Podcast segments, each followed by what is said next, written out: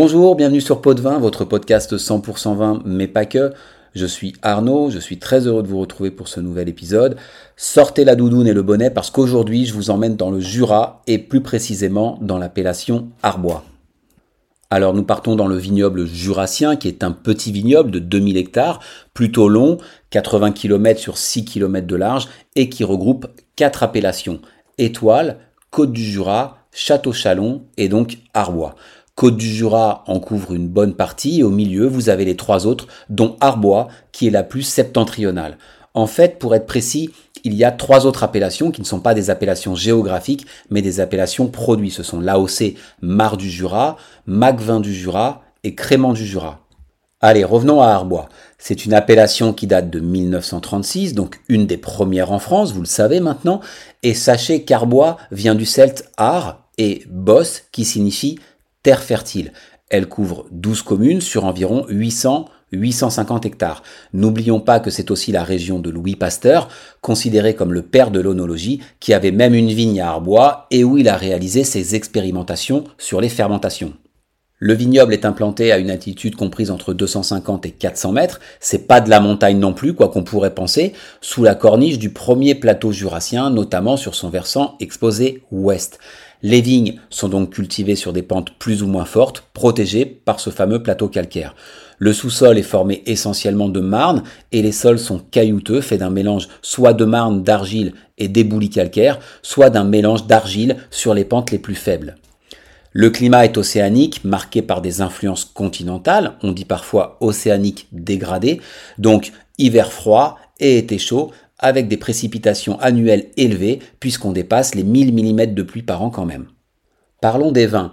Il y a pas mal de choses dans cette appellation. En Arbois, on produit des vins tranquilles, c'est-à-dire sans bulles, en rouge, en blanc et en rosé, des vins effervescents et deux vins un peu particuliers qui font la réputation de la région, ce sont les vins de paille et les vins jaunes, qui n'ont, précisons-le tout de suite, rien à voir l'un avec l'autre. Allez, on va voir ça en détail. Arbois, c'est surtout une terre de vin rouge. Ils sont surtout produits à partir de Poulsard, qu'on appelle aussi le Ploussard localement, de Trousseau, mais aussi de Pinot Noir, la Bourgogne n'étant pas très loin. Vous pouvez les trouver en monocépage ou en assemblage. Avec le Poulsard, on est sur des arômes fruités, de fruits rouges notamment. Il donne des vins plutôt légers avec une couleur peu soutenue, presque rosée parfois. Le trousseau, lui, amène de la couleur et de la structure. Cela donne des vins charpentés avec des notes animales qui peuvent évoluer vers des notes tertiaires de sous-bois, d'humus ou de champignons en vieillissant. Les vins blancs sont produits à partir de Savagnin et de Chardonnay. Là aussi, on retrouve le cépage bourguignon. N'oublions pas que la région s'appelle Bourgogne-Franche-Comté. Ils ont beaucoup de fraîcheur. Le Savagnin amène de la rondeur, du gras avec des arômes fruités, de fruits à chair blanche, des notes de noix euh, également. Vous pouvez trouver également des blancs avec la mention pupillin. Ça signifie que la récolte des raisins, la vinification, l'élaboration et l'élevage des vins ont été faits sur le territoire de la commune de Pupillin. Les rouges accompagnent des viandes grillées, de la charcuterie, du gibier par exemple. Les blancs, des fromages comme le comté, des viandes blanches avec une sauce crémeuse, pourquoi pas, des poissons sans aucun problème. Venons-en aux stars du Jura, le vin de paille et le vin jaune. Le vin de paille, qu'est-ce que c'est? Les vins de paille sont issus de raisins qui font l'objet d'une vendange à la main très méticuleuse afin de ne récolter que des raisins parfaitement sains. Ils peuvent provenir de quatre des cinq cépages, le chardonnay, le poulsard, le savagnin ou le trousseau, et au final seront soit utilisés en monocépage, soit assemblés selon les souhaits des vinificateurs. Une fois récoltés, les raisins sont disposés dans des clayettes en bois ou en plastique ajourés afin de sécher, de se déshydrater pour que les sucres, les arômes et l'acidité se concentrent. Ce processus s'appelle le passerillage. On en avait déjà parlé sur Jurançon par exemple, mais alors qu'à Jurançon on parlait de passerillage sur souche, c'est-à-dire sur le pied de vigne, ici on parle de passerillage hors souche. Alors pourquoi ça s'appelle un vin de paille? Tout simplement parce qu'historiquement, les raisins étaient séchés sur de la paille qui agit comme un conservateur. Aujourd'hui, à part 2-3 viticulteurs attachés aux traditions, plus personne ne le fait. Le séchage des raisins dure environ 6 semaines et ensuite Une fois séchés et flétris, ils sont pressés et débutent la fermentation. Je ne reviens pas sur la fermentation, on en a parlé dans les épisodes précédents. Ce qu'il faut comprendre, c'est qu'ici elle va s'arrêter naturellement puisque les levures, sous l'effet de l'alcool, vont finir par mourir sans avoir eu le temps de convertir tout le sucre, puisqu'il y en a beaucoup. Et donc va rester ce qu'on appelle le sucre résiduel. Il porte bien son nom, environ 120-150 grammes, et c'est la raison pour laquelle le vin de paille est un vin sucré, un vin liquoreux. Les vins de paille sont ensuite élevés trois années en fût. Ils développent des arômes de fruits confits, de fruits secs, de fruits exotiques, de miel. Comme la plupart des liquoreux, ils sont très complexes d'un point de vue aromatique. Pour moi, ce sont plus des vins de dessert avec une tarte de fruits par exemple, c'est parfait. Et qu'en est-il du vin jaune? Le vin jaune est un vin issu uniquement du cépage savagnin. Ce n'est pas une appellation, c'est un type de vin qu'on produit dans le Jura et donc bien sûr en Arbois et surtout sur l'appellation voisine de Château-Chalon qui est dédiée à ce type de vin. Le vin jaune est un vin unique, exceptionnel, qui n'existe nulle part ailleurs que dans le Jura. On l'appelle même l'or du Jura. Il a quand même des cousins dans le sud de l'Espagne, du côté de Jerez, et en Hongrie également, euh, qui sont produits à peu près dans les mêmes conditions. Il y a un grand mystère qui entoure le vin jaune et en fait on ne sait pas vraiment comment il se fabrique.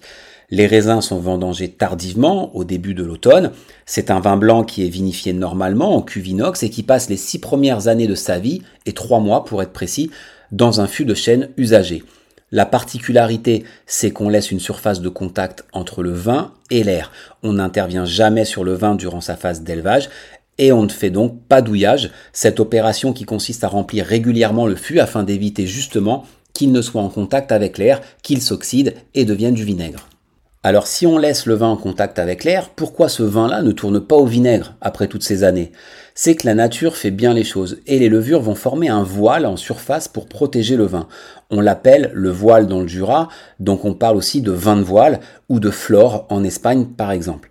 Et grâce à ce voile, le vin au lieu de s'abîmer va développer des caractéristiques uniques au monde. Certains pensent qu'il est sucré, mais au contraire, c'est un vin vif et très sec, à la limite de l'amertume.